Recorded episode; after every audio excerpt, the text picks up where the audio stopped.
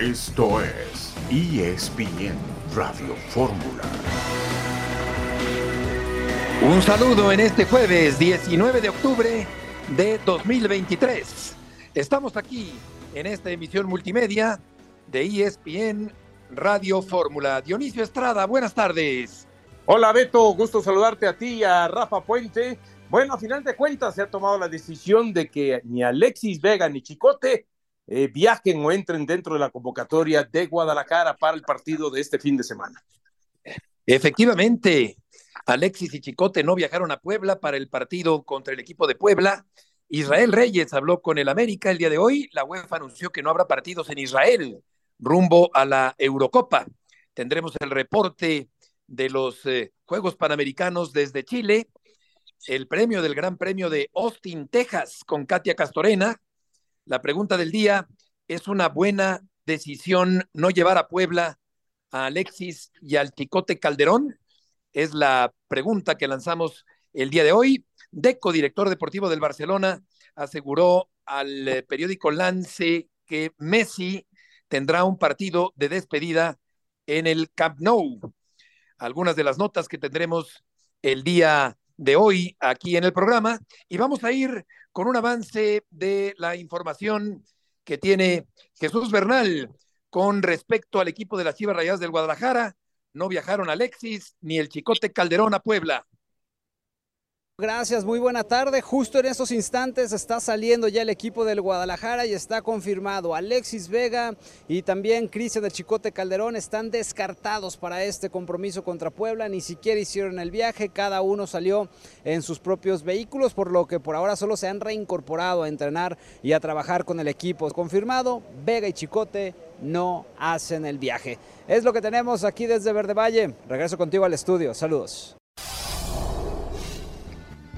Gracias Jesús por este avance de la información. La UEFA anunció que el resultado del partido entre Bélgica y Suecia, suspendido por un atentado en Bruselas, se mantendrá después de que ambas federaciones acordaron dejar el empate a un gol como resultado final. Rafael Puente, buenas tardes.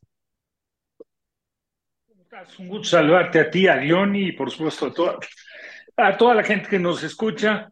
Digo, me parece con bastante sentido, ¿no?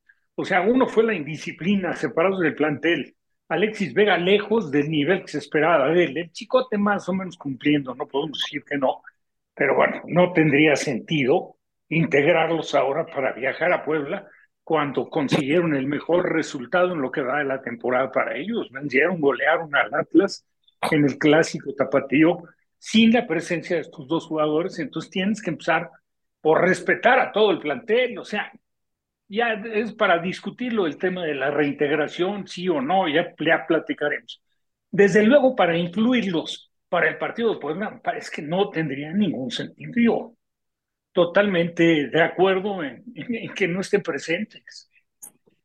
Fíjate que con Alexis eh, Vega jugó cinco partidos en Guadalajara con marca de 1-2-2 y tres goles. Sin Alexis, el Guadalajara ha metido 12 goles, ha ganado cuatro partidos y ha perdido Dioni solamente uno sin Alexis Vega en el terreno de juego. Sí, los números son contundentes y le juegan en contra Alexis Vega. Y desde la temporada pasada, cuando estuvo ausente gran parte del campeonato, sobre todo la primera parte, y ahí estuvo Víctor Guzmán haciendo o cargándose el equipo, Guadalajara iba muy bien. Una vez que regresó Alexis Vega, como que Víctor Guzmán eh, bajó un poco y Alexis Vega no pudo cargarse el equipo, a lo menos más allá de que terminaron llegando a la final y se entiende, pero sí, es contundente el tema de los números y ante eso la directiva también dice, bueno, pues hay que tratar de colocarlo en algún lugar en el mercado de verano para ver si rescatamos algo. Exactamente, hay una eh, razón económica en el hecho de mantener a Vega en el equipo del Guadalajara. Vamos a la primera pausa de este jueves y volveremos enseguida en ESPN Radio Fórmula.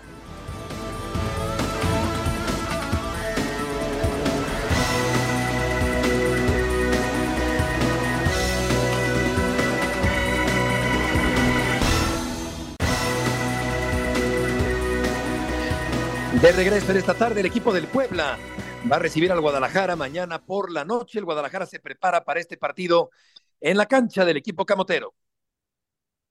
Alexis Vega, Cristian Calderón y Raúl Martínez se reintegraron a los entrenamientos con Chivas. Después de dos semanas de suspensión, la directiva decidió ponerlos a trabajar al parejo de sus compañeros. Desde las afueras de Verde Valle se apreciaba parte de la práctica del rebaño, de cara a preparar el duelo ante Puebla. Conforme pasó el tiempo, poco a poco fueron llegando los aficionados, molestos por el regreso de los futbolistas a la institución deberían irse de la institución, ¿no? Porque pues, con los colores de esta institución nadie se juega, que no hay ningún referente como antes, que en verdad sentían la camiseta y que no juegan con los colores de, este, esta institución. No, yo creo que ya deben de correrlos porque ya oportunidades ya les dieron muchas, bastantes. Yo creo que Alexis Vega ya se pasó de, de la raya, como dice. Sí, ya ocupan cambios ahí ya de, de correrlos ya. Ya oportunidades yo creo que les dieron bastante y saben pues que eh, llegas a un club que es Chivas y hay reglas y hay que respetarlas desde que llegas. La verdad yo pienso que ya Vega ya no quiere estar en el equipo y, si es verdad, pues mejor que le vaya bien. Creo que sí hay más jugadores que están hasta en banca que pueden dar mejor, más calidad que él ahí. Tal parece que se ha escrito solamente un capítulo más en esta novela y que terminará el próximo mes de diciembre, cuando Calderón y Vega dejen al equipo de las Chivas. Gracias, Jesús. Si son elegibles y si ya fueron perdonados, cabría suponer que van a ser utilizados de aquí a que termine el torneo. A lo mejor es una forma también, Dionisio, de darlos de alta, de reintegrarlos, de recuperarlos para el plantel, eh, por una cuestión económica, porque el monto que habría que pagar por Vega, pues es muy elevado. Entonces yo creo que sí tiene que ver la parte económica en este sentido, Dioni, para reintegrar a estos dos jugadores al equipo del Guadalajara.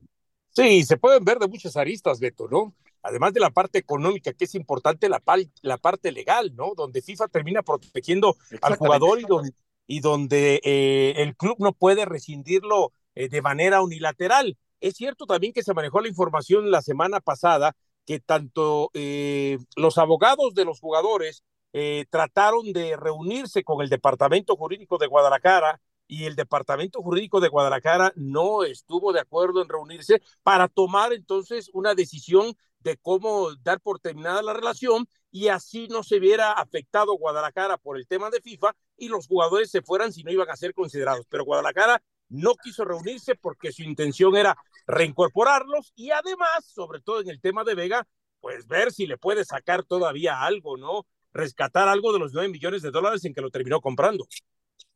Por lo pronto, Jesús, gusto en saludarte de nuevo. Ni Vega ni el Chicote viajaron a Puebla. Así es, compañeros, muy buenas.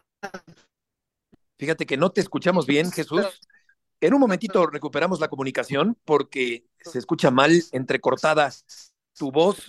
Ahora volvemos con Jesús Bernal, pero por lo pronto, pues yo no sé hasta qué punto Rafa los utilice Paunovic de aquí a que termine el torneo.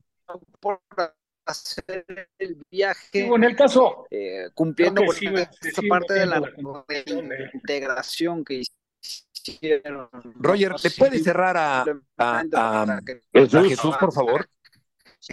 Están en el primer equipo, justo lo Se aferra Jesús, se aferra Jesús. Roger, ¿serías tan amable de cortar a Jesús? Situación. Porque no se escucha bien. A ver, ahora sí, gracias. Rafa, te escuchamos. Rafa, tu micrófono. Bueno, el punto es que el Guadalajara ha reactivado al Chicote y a Vega, pero no los pone a jugar por lo pronto en el partido contra el equipo de Puebla. En este momento vamos a recuperar la comunicación con Jesús Bernal, pero eh, pues Vega, por lo pronto, Dionisio se aleja dramáticamente de la selección mexicana de fútbol. Sí, se aleja de todo. No sé, creo que alcanzo a escuchar si ya está listo Rafa. A ver, si no, para seguirle. No, parece que no, ¿verdad? Ah, ya, ok, dale. No, ya está, ya está. No, coincidimos todos, Dionisio. O sea, mira, aquí, y Beto, el, el tema es clarísimo. Los jugadores cometieron una indisciplina más. El equipo se equivocó terriblemente por ventilarlo públicamente y hacer más escándalo del que ya, que tenían que haberlo, como se dice, haberlo lavado en casa, ¿no? O sea, eh, yo, yo creo que la las ropa cosas, sucia se lava en casa, claro. Tendrían que haberlo manejado de diferente forma. Una sanción económica, que es lo que más le duele al jugador. Y sabes qué, tampoco, tampoco correrlos de la institución. Yo, yo siento y entiendo al aficionado, pero el aficionado no puso la lana para comprarlos. Y sabes que son un activo de la empresa. Y la empresa tampoco puede regalar, porque bien decía Diony que los contratos hoy en día por parte de FIFA, ya, ya, ya sabemos que cuando el jugador queda, queda sin contrato, queda en libertad y se puede contratar con quien quiera y hacer el negocio redondo el, el, el jugador. Me parece que, que, en el caso de Canelo tiene dos, dos meses de contrato. Eso sería sí, hasta diciembre. Que a Chivas se le fuera un jugador que no se blindara a Chivas como equipo, por lo menos para tener una opción de renovación o algo, y si el jugador se le va, pues entonces en este momento estará encantado de la vida. El chico sí se quemó públicamente, pero ya sabemos que en el fútbol ya mexicano hay poca memoria. Sí. Ahora, lo de Vega, lo de Vega es increíble. La verdad es que Vega, después de, de, de, ser un jugador que llegó a Chivas, pues con el respaldo de haber cumplido muy, muy bien en Toluca, lo compraron y hicieron una contratación estelar. Es un jugador que ha tenido un sinnúmero de lesiones, es un jugador que el torneo anterior sí jugó la parte final y como bien también comentaba Diony, terminó por opacar un poco, disminuir el trabajo que había, que venía cumpliendo el Pocho Guzmán. Entonces, pero, pero Vega es, es un jugador que le, que le invirtió muchísima lana y rescindirle el contrato le costaría a Chivas. Y aparte, el jugador, para que lo puedan vender, yo creo que tiene que aprovechar Paunovic, si se pone físicamente bien, y se mete competencia, a lo mejor pensar en que en la liguilla sí le puede funcionar a Chivas porque sí. es un jugador que tiene talento. Claro, por lo pronto siento que no ha habido ejemplaridad en el castigo a los jugadores del Guadalajara, pero volvemos contigo, Jesús, a ver si te escuchamos mejor.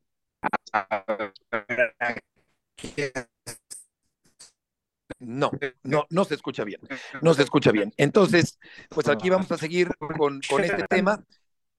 Eh, y el Puebla, por lo pronto, pues tiene la oportunidad, aunque aún así, Roger, ¿puede cerrarle, por favor, a, a, a, Jesús? Porque no se escucha bien. Gracias. Y el punto aquí, Diony, pues es que el Guadalajara, con tantos altibajos, con tanta incertidumbre, pues yo no sé hasta qué punto pueda jugar tan bien como lo hizo recientemente frente al Atlas de Guadalajara.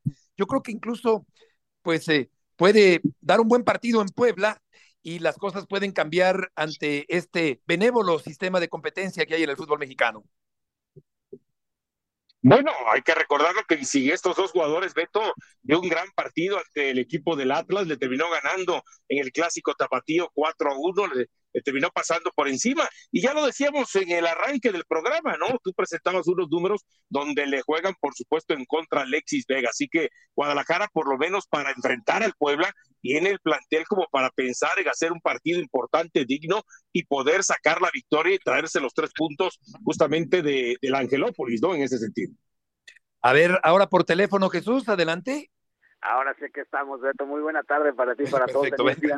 Radio Fórmula. Eh, les comentaba nuestra situación de que se cumple el hecho de que Vega y Cristian Calderón no fueron convocados para el partido del día de hoy. Los vimos ingresar y salir de las instalaciones de Verde Valle en sus vehículos particulares y con esto pues eh, se confirma esta parte de la reintegración para entrenar, no para ser considerados de momento en los enfrentamientos del equipo. Ya daban todo el contexto de la cuestión contractual de ambos futbolistas y los que sí se subieron al autobús, que son buenas noticias para Chivas, es el caso de Chiquete Orozco, que se perdió las últimas dos convocatorias, y del Guti, de Eric Gutiérrez, el refuerzo del Guadalajara para ese torneo que se ha recuperado de un tema de fascitis y que se le ha permitido ya después de recibir alta médica el formar parte de la convocatoria. No está pensado para ser titular, pero sí con la posibilidad de tener minutos en este, en este compromiso, Beto.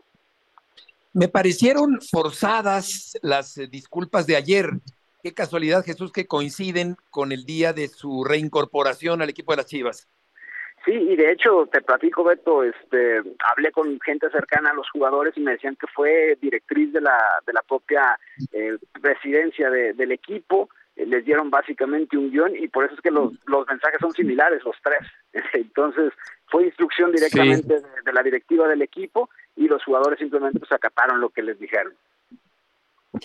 Sí, Ahora, lo claro, que faltó, se nota. Beto, Claramente, sí, adelante. Que Lo que les faltó fue una disculpa a la afición. Sí, sí, claro. Claro, Oye, porque eso es parte fundamental. Fundamental, totalmente, totalmente. No, eso no ocurrió, Jesús, en esta disculpa.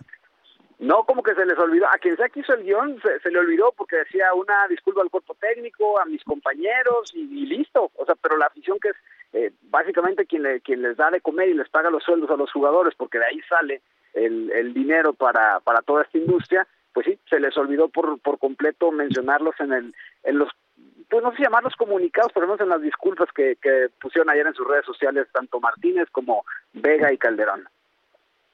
Es correcto. Jesús, muchas gracias por la información. Buenas tardes. Buenas tardes, Jesús Bernal, con la información del Guadalajara, con tanto rollo externo.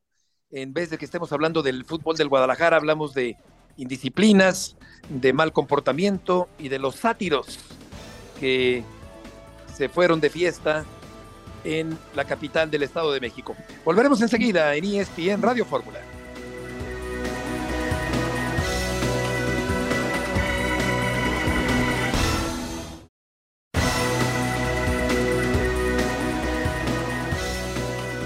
Es que nos hayamos relajado el torneo pasado, pero creo que en este momento, a pesar de estar haciendo también las cosas, no nos estamos relajando. Creo que el equipo está muy enfocado, lo veo. Eh, eh, los compañeros que van llegando justo de selección, a pesar de tener el vuelo, están entrenando con nosotros eh, la mayoría.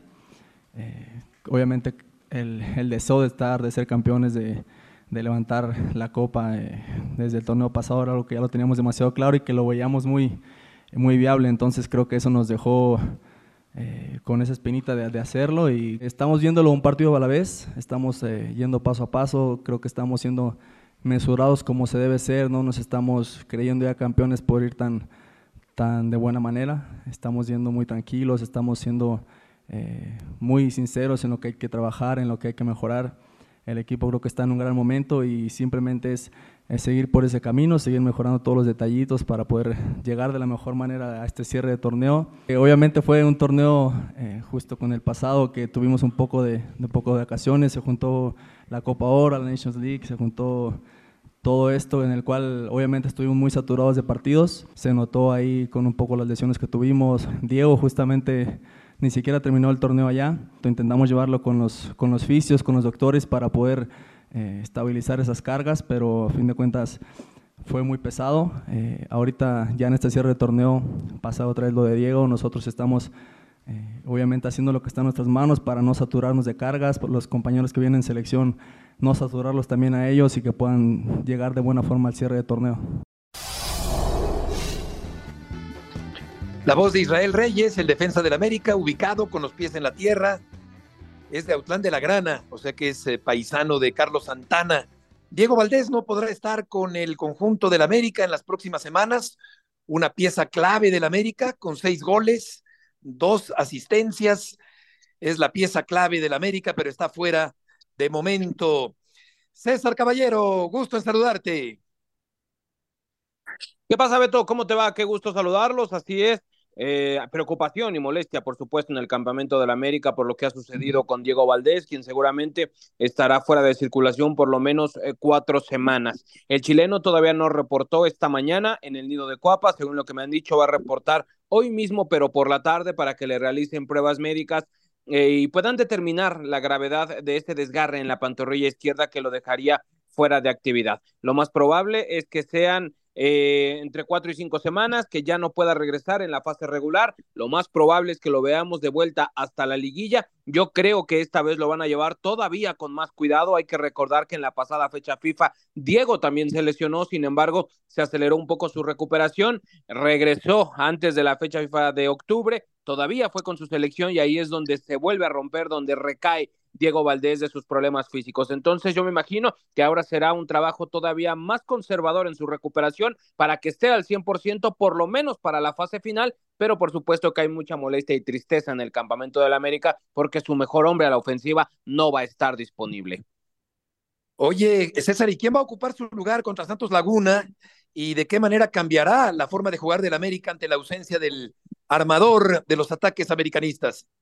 Mira, Beto, la alineación todavía no está confirmada porque apenas el día de hoy reportaron ocho seleccionados al campamento del América después de lo que fue la fecha FIFA, los cuatro mexicanos eh, que son Henry Malagón, Kevin Álvarez y Ramón Juárez, reportó también Richard Sánchez, reportó también Cáceres, reportó Brian Rodríguez y lo hizo Alejandro Sendejas la mayoría de ellos solamente tuvieron trabajo regenerativo, no hicieron fútbol con el resto del equipo. Entonces, eh, Andrés Jardine prácticamente solo va a tener una práctica con equipo completo y va a ser este viernes donde va a definir al 100% la alineación que utilizaría ante Santos. Lo que me han dicho es que el brasileño me parece que se va a decantar por tener a Julián Quiñones y a Henry Martín juntos en la delantera y que sea Quiñones el que haga esas eh, funciones de volante que hace eh, Diego Valdés regularmente. Sin embargo, te repito, hay que esperar al entrenamiento del viernes porque apenas se va a poder trabajar con equipo cuasi completo y es ahí donde podremos tener ya un panorama más claro.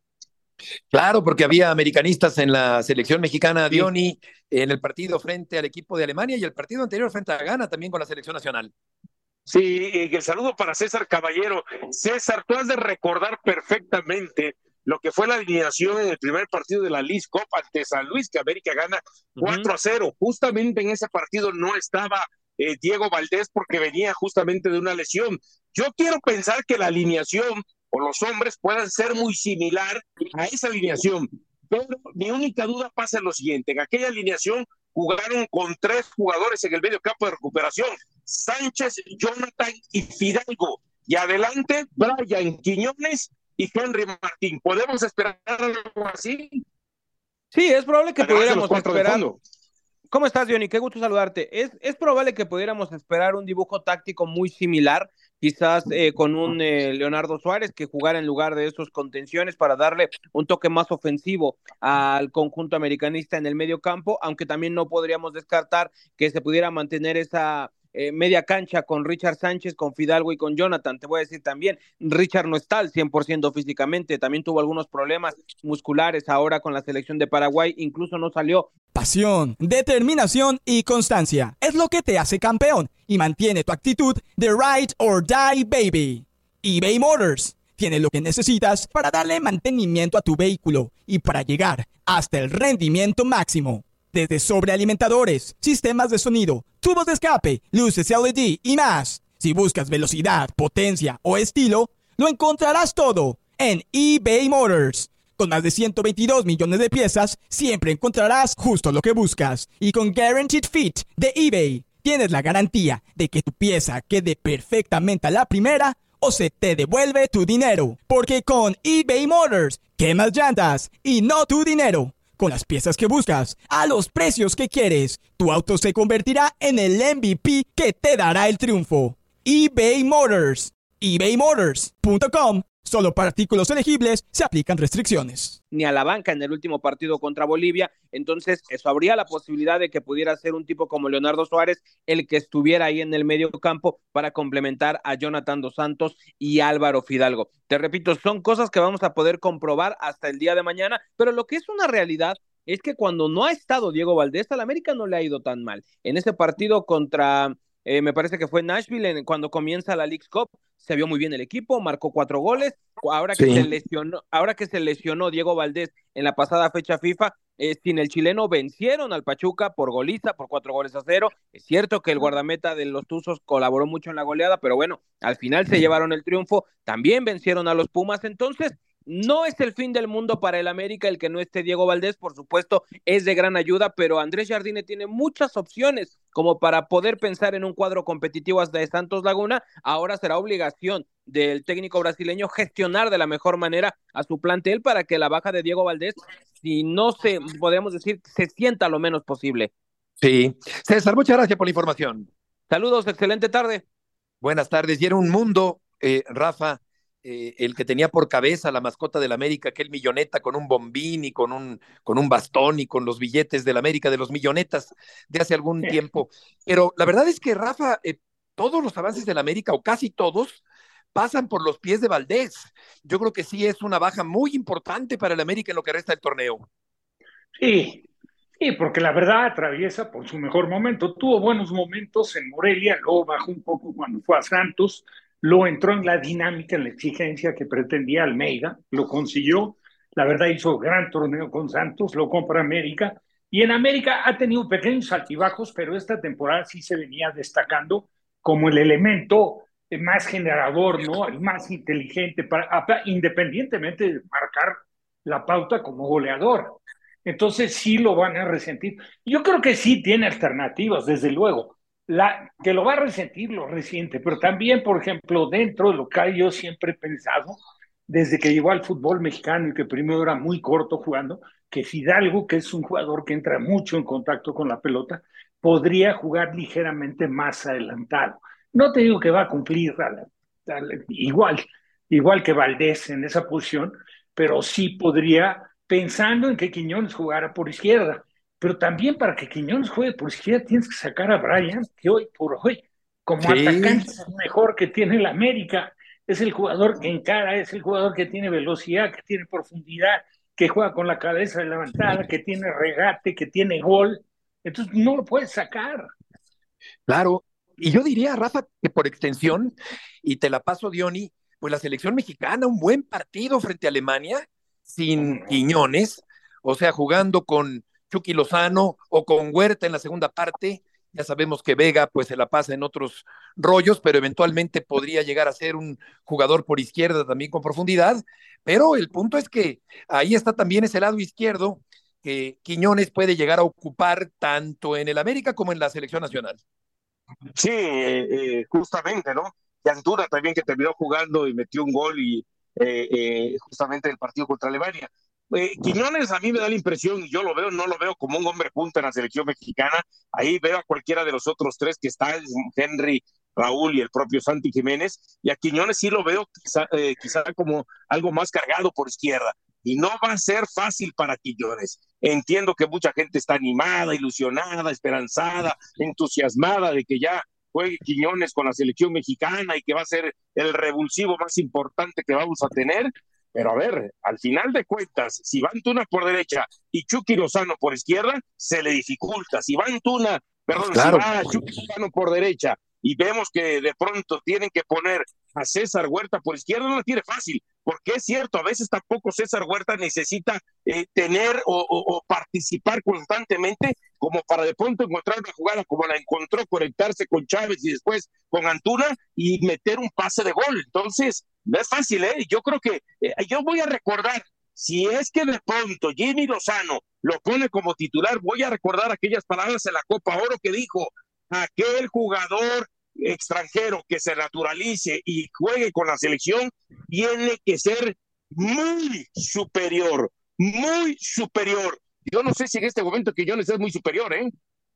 Es una buena pregunta. Yo siento a mí, Lozano me parece muy congruente, muy correcto, muy preparado, muy respetable, pero siento también que cambió su discurso. Ese que menciona Dionisio cambió semanas después con respecto a los naturalizados, seguramente por una indicación superior, pero de pronto se volvió eh, eh, muy abierto para, para los naturalizados. Por lo que toca a la América, pues ahí está la situación de eh, la ausencia de un jugador clave como es Valdés, que no estará en lo que resta del torneo en su fase regular. Vamos a volver con el tema de Tigres y Cruz Azul en la conferencia de prensa con Cherry Rodríguez y con Robert Dante Ciboldi, el técnico de los Tigres en la reanudación del Campeonato Mexicano. Estamos Puente, Estrada y Murrieta en este jueves en la emisión multimedia de ESPN Radio Fórmula.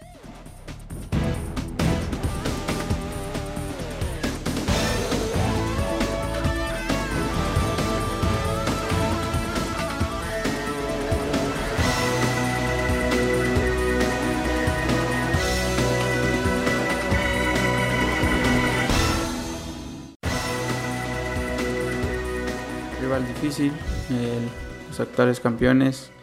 Eh, pero bueno, creo que, que Cruz Azul es un equipo que, que no puede poner de excusa el no tener jugadores, sino que cada fin de semana con el jugador que le toque estar debe tener la, jerarquía y el hambre de, querer ganar, ¿no? más en la situación que nosotros nos encontramos ahorita. Creo que el grupo tiene esa hambre y, ese deseo de, sumar tres puntos el fin de semana. Algo pasó que, Cruz Azul ya después no pudo trascender más, no pudo ser más protagonista. Esa fue la elección que tuvo la directiva en su momento de tomar un, giro y un cambio drástico, de, de sacar, sin tener la, precaución de no, no, no, tener los reemplazos. Salieron eh, jugadores importantes que eran referentes, lamentablemente porque es una gran institución, tiene una gran afición. Eh, creo que, es un equipo de los denominados importantes en el fútbol mexicano que debe de estar en los primeros lugares siempre. Y bueno, al, no tener de repente, creo yo, la experiencia de parte de la directriz, eh, creo que es lo que ha pagado el equipo y hoy lamentablemente esté, esté donde esté. Las palabras de Siboldi, que fue el técnico de Cruz Azul, eh, Rafa, en algún momento cuando Pumas le dio la vuelta increíblemente, ¿te acuerdas? Siboldi va a enfrentar ahora a la máquina cementera. No, pintaba ese Cruz Azul para ser campeón con Siboldi. Y había tomado una ventaja, pues, la verdad que importantísima, y luego fue, fue el colofón, ¿no? Ahí, porque acuérdate que después del partido viene por ahí una junta y entonces publicaron una carta de ahí del señor Velázquez y, y, lo echó fuera. Lo echó fuera, conoce perfecto la institución, aparte de haberla dirigido, fue jugador, no podemos dejar de recordar su trayectoria como jugador en, en el conjunto de Cruz Azul y ahora pues con Tigres. Digo, la verdad es que ha venido cumpliendo con un trabajo estelar, un trabajo muy importante, es el, el vigente campeón del fútbol mexicano en, en CONCACAF igual, y se ve, creo que muy, muy difícil, porque aparte han venido recuperando nivel la competencia ahí por los puestos, Bigón, que han dado muy bien, de repente no inicia los partidos, eh, Carioca, que se decía que iba a salir de la institución, tomó un segundo aire, fue clave para la conquista del título, renovó y ahora está jugando junto con Pizarro, ahí la contención, y bueno, pues está Guiñac, y se dan el lujo de tener a Ibáñez en, en la banca, imagínate. Sí, un, un delantero excelente como es Ibáñez, está en la banca, Siboldi como portero del Cruz Azul, ¿lo recuerdas, Rafa? Como portero de Tigres también, allá por los años 90. Siboldi, portero de Atlas también. En el Atlas, en el Puebla, también estuvo Siboldi, claro, en la, en la portería. Vamos a ir eh, con Katia Castorena. Cruz Azul pudiera estar jugándose la temporada en este partido. Antes de Katia, pues sí, está eh, prácticamente jugándose el torneo en este partido, Diony, frente al equipo de los Tigres como bien recuerda Rafael, campeón defensor del fútbol mexicano. Sí, indudablemente. Y te soy sincero, eh, Beto, Rafa, yo veo muy complicado que Cruz Azul pueda aspirar por lo menos a meterse al play-in, porque para el play-in se necesita estar en el décimo sitio.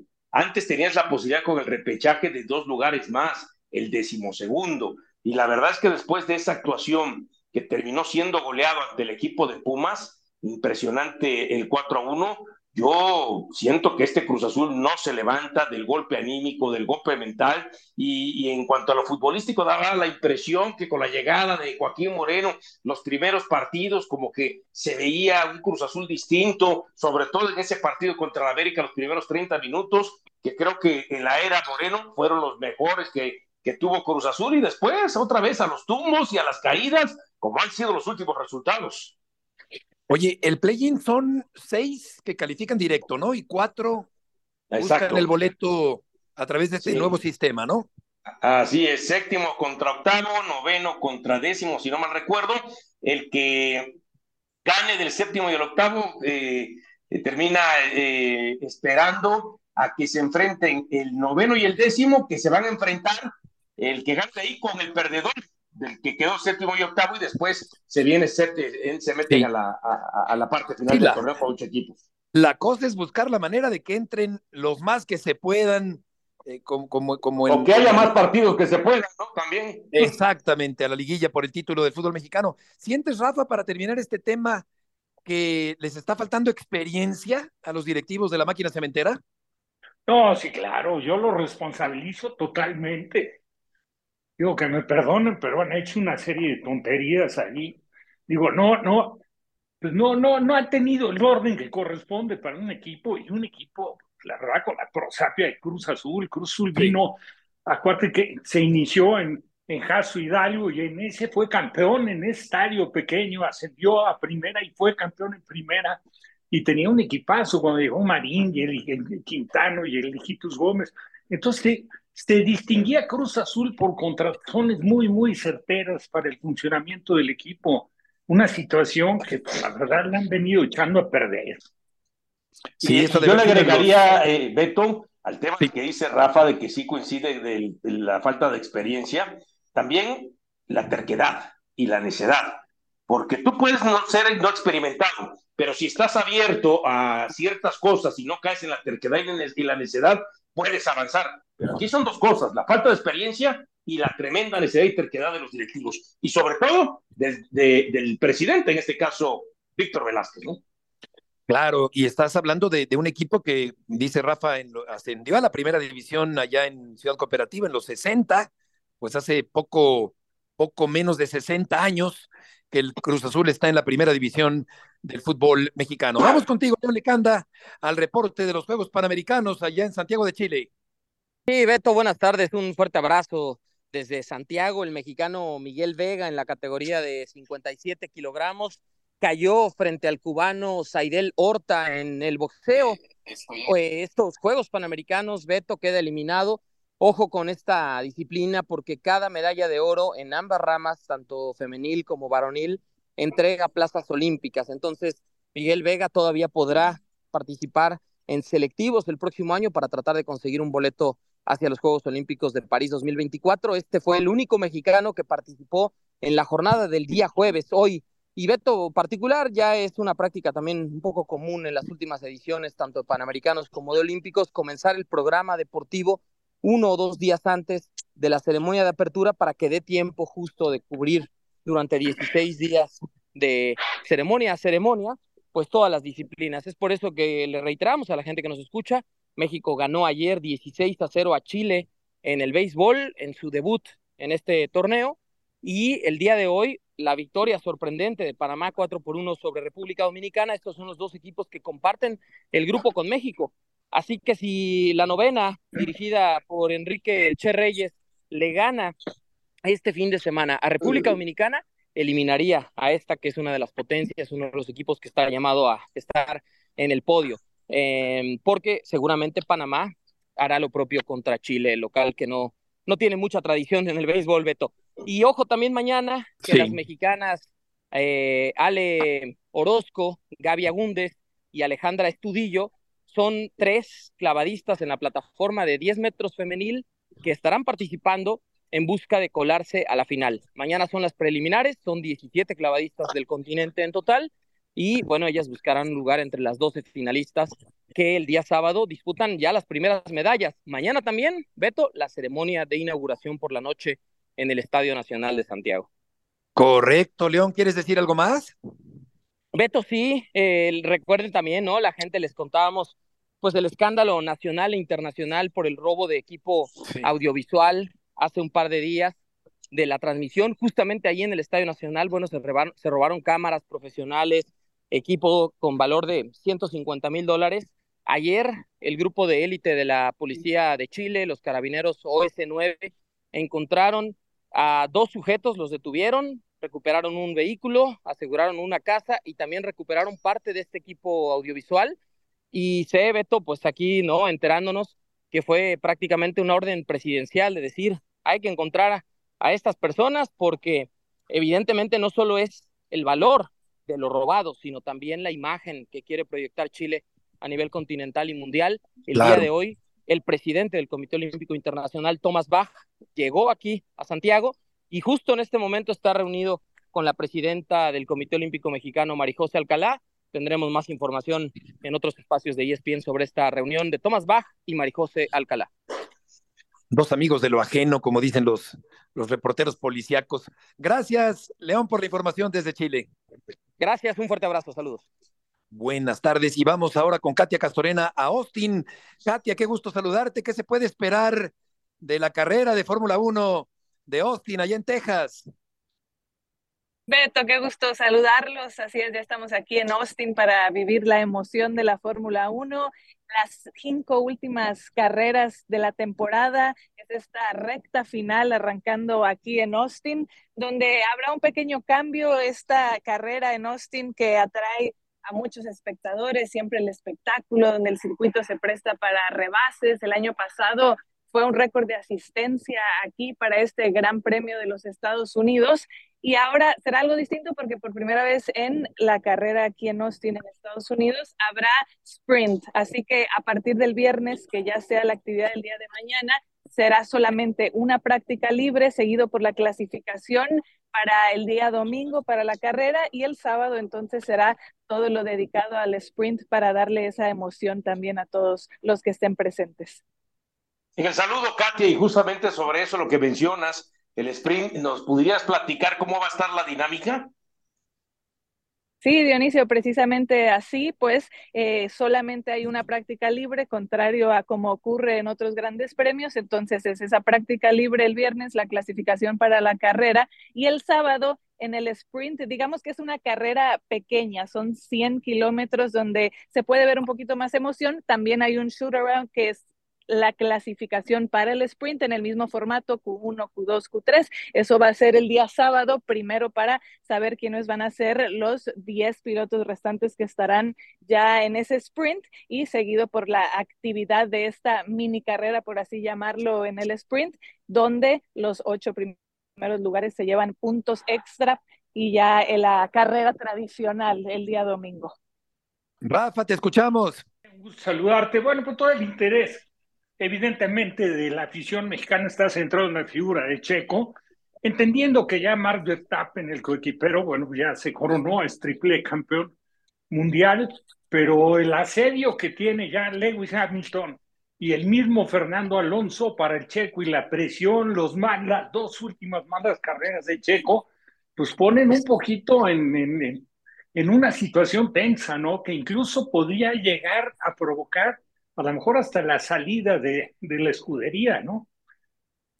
Sin duda, Rafa, hay muchísima presión alrededor de Checo y más viendo los últimos resultados, donde revisando en particular esas últimas tres carreras, solamente ha sumado cinco puntos. En Japón lo, lo que ocurrió no pudo terminar, entonces ha sido un mes de altibajos donde todo el equipo dice que se debe de regresar al rendimiento que se le vio a Checo al inicio de la temporada, donde hay muchísimas críticas, muchísimos comentarios con respecto a su futuro y que esto agrega presión por estar en el equipo donde estás, por tener el auto que tienes, aunque cierto ha sido un auto donde Checo nunca se ha sentido cómodo. Hablábamos con el mismo Checo hace unas horas en la zona mixta donde él aceptaba que pues ha sido todo un reto, que no sabe la gente lo difícil que es cuando estás manejando un auto donde no estás completamente cómodo y aún así intentando ser competitivo, responder a esas expectativas. Lo que sí es que él tiene todavía el 2024 bajo contrato con Red Bull, aunque es una escudería conocida por no tocarse el corazón a la hora de tener que hacer ciertos cortes, pero estas cinco carreras sin duda van a ser muy importantes y el que pueda afianzarse en esa segunda posición del campeonato y volver a tener actuaciones dominantes para cerrar la temporada tendrán una, una fuerte influencia en lo que va a ser su futuro. Katia, muchas gracias por tu información del día de hoy. Con gusto, compañeros. Saludos. Que te vaya muy bien. Y ahora vamos a abrochar el programa con información del Trotamundos de la información deportiva porque hay actividad del fútbol americano profesional. También en el béisbol, los Astros derrotaron a los Rangers, primera victoria. Van al juego 4 y los d van contra los Phillies. Estábamos observando la actuación de Mauricio Dubón, este jardinero hondureño del equipo de los Astros de Houston, que está dando mucho de qué hablar, pero ya está el trotamundos de la información deportiva. Adelante, John.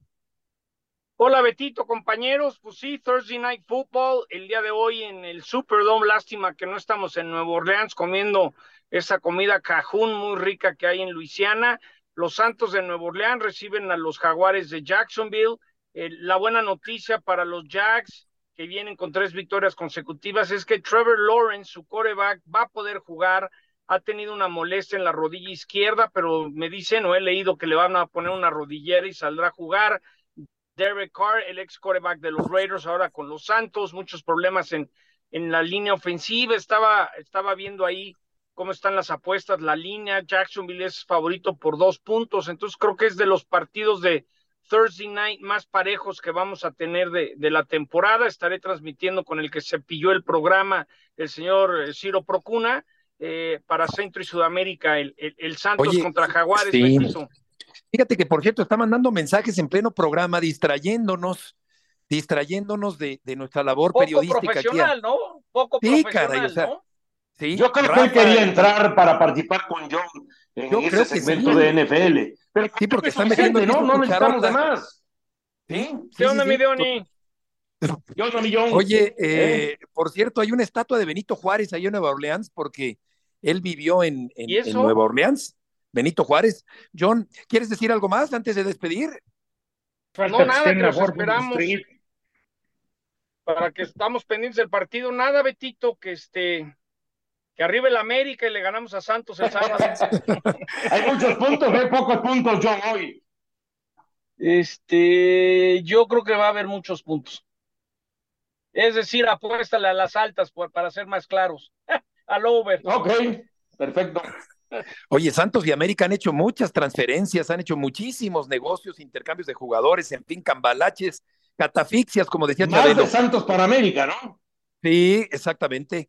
John, muchas gracias por tus aportaciones del día de hoy. Un abrazo. Un abrazo y otro para Ciro Procuna, que es fiel radioescucha de A este ver si te lo recibe de, buena manera, ¿no? latoso total, sí, sí, sí, sí, sí. Bueno, por último, Rafa, Joan Laporta eh, dijo que, que no hay soborno en caso de cohecho que envuelve al Barcelona. Eh, aseguró que Messi, por cierto, tendrá un partido de despedida y con esa nota terminamos. Gracias por acompañarnos. Rafa, Dionisio, buenas tardes, que les vaya muy bien. Buenas Hasta tardes. mañana. Buenas tardes.